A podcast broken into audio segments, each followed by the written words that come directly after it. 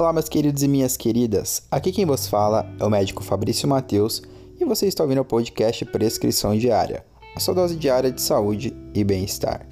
No episódio de hoje a gente vai conversar um pouco sobre saúde mental, mais especificamente sobre os critérios geralmente usados para fechar um diagnóstico clínico de depressão. Isso mesmo.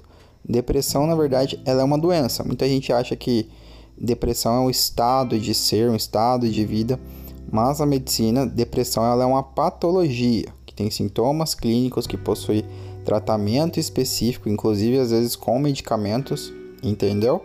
Então, vamos lá, quais são os critérios e como que em tese a gente poderia fechar esse diagnóstico? Para poder fechar um bom diagnóstico de episódio depressivo, de estado de depressão, primeiramente a gente precisa que a pessoa tenha um humor depressivo ou e a perda de interesse e prazer em quase todas as atividades. Inclusive eu comentei sobre a anedonia em algum dos episódios passados, ok? Dá uma conferida depois. E essas queixas elas têm que perdurar por pelo menos duas semanas, quase todos os dias, em praticamente todas as atividades. E aí eu vou citar aqui alguns sintomas específicos, ok? Que tendo cinco deles, a gente já consegue fechar o, o diagnóstico clínico. Lembrando, gente, que episódio depressivo, para ser realmente diagnosticado, caracterizado, ele deve trazer algum prejuízo para a vida do paciente. Então, às vezes o paciente ele está tendo prejuízo no trabalho, no relacionamento, ou em qualquer outra área que ele considere importante na vida dele. Mas, sem mais delongas, vamos aos sintomas. O primeiro deles, já comentado, é a questão do humor depressivo, que às vezes também pode ter irritabilidade, apatia, e isso tudo durante quase todo o dia, entendeu? Então, prestar atenção nessa questão do humor, ela é muito importante. Outro critério considerado importante é a questão dos extremos do sono. Ou a pessoa pode ficar com insônia, ou ela pode ter sono em excesso. E independente de qual dos extremos ela esteja, normalmente ela também cursa com uma fadiga exacerbada. Ela fica muito cansada e não tem um motivo por trás daquilo, um motivo físico especificamente. A pessoa ela simplesmente se cansa por nada. Na verdade, essa causa é a depressão. Outro sintoma bem importante é a questão da tristeza. A pessoa ela fica triste, ela fica lábil emocionalmente, ela fica chorosa e às vezes o próprio paciente ele nega isso. Então, muitas vezes esse é um sintoma que o profissional da saúde identifica melhor, ou mesmo uma pessoa que está acompanhando o paciente. Mais um critério e queixa que é bem importante que confunde-se muito, tanto em consultório quanto o, o, próprio paciente, são as queixas somáticas. O que, que é isso? É quando a pessoa ela tem uma dor de cabeça, às vezes uma dor nas costas, uma dor no corpo, e não está necessariamente ligada com, com outras doenças, por exemplo.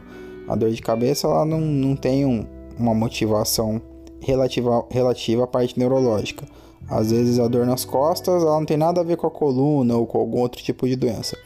Então, essas características acabam sendo interpretadas como uma somatização do estado psicológico da pessoa. Ou seja, a pessoa literalmente sente dor por estar no estado depressivo. E aí já dá para a gente ligar também com a, as agitações psicomotoras, ou o inverso, que é quando a pessoa ela fica muito agitada ou muito letárgica. Isso geralmente está associado a, a, casos com maior gravidade. E, e outro ponto também, o paciente depressivo, ele às vezes ele tem um sentimento de culpa muito grande. E ele faz avaliações de si próprio muito negativas, muito fora do normal que diminuem a percepção de valor que ele tem dele mesmo.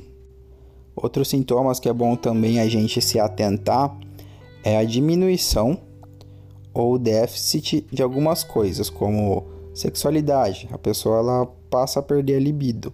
Então ela não sente mais vontade de ter relação ou não sente prazer. e, e também a parte alimentar. Então, às vezes, falta de apetite, não tem vontade de comer e assim por diante. Pode também existir perda de concentração, a pessoa ela não consegue concentrar em nada, focar em nada, ela fica muito dispersa. Ela meio que perde às vezes o poder de tomar decisão. Ela baixa o rendimento se ela trabalha no trabalho, se ela estuda, ela diminui as notas ou não, não vai bem nas aulas.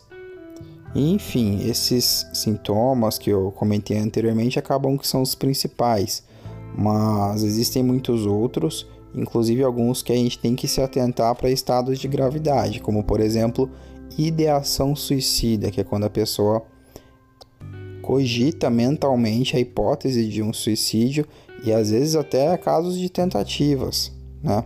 Esses são realmente casos de urgência que precisam de um acompanhamento bem mais de perto. Existem também alguns sintomas mais inespecíficos ou que o médico tem que analisar, e isso tudo vai ser bem analisado numa boa entrevista clínica, numa boa consulta. Às vezes o paciente tem baixa autoestima, às vezes o paciente ele tem um desânimo crônico, uma sensação de vazio também pode estar presente, beleza? Então, basicamente, depois de ter toda essa consulta, toda essa análise, pegar a questão do contexto, do tempo que o paciente vem apresentando esses sintomas, da frequência e também da questão se traz prejuízo ou não para o dia a dia dele, para as atividades que ele faz rotineiramente, a gente consegue chegar no diagnóstico clínico, que, como eu disse, geralmente tem que ter pelo menos cinco desses sintomas, com uma duração de no mínimo aí duas semanas, basicamente em todas as atividades. E a partir disso, iniciar o tratamento, o acompanhamento, conforme o grau de gravidade e a urgência ou não do caso, beleza? Então, pelo episódio de hoje é isso, eu queria mesmo mais comentar essa questão da parte diagnóstica. Então, existem muito mais coisas como as opções de tratamento, os sinais de alerta, certo? Os fatores também de risco, porque tem pessoas que são mais propensas ou não, como que você pode diminuir as chances ou não de ter depressão. Tudo isso eu posso comentar em outros episódios mais para frente. Se você tiver vontade de saber, tiver alguma pergunta ou quiser simplesmente dar uma sugestão de um outro tema, é só me procurar nas redes sociais, Dr. Fabrício Mateus eu costumo estar mais presente no Instagram, ok? No mais é isso, fiquem com saúde, fiquem com Deus e até a próxima.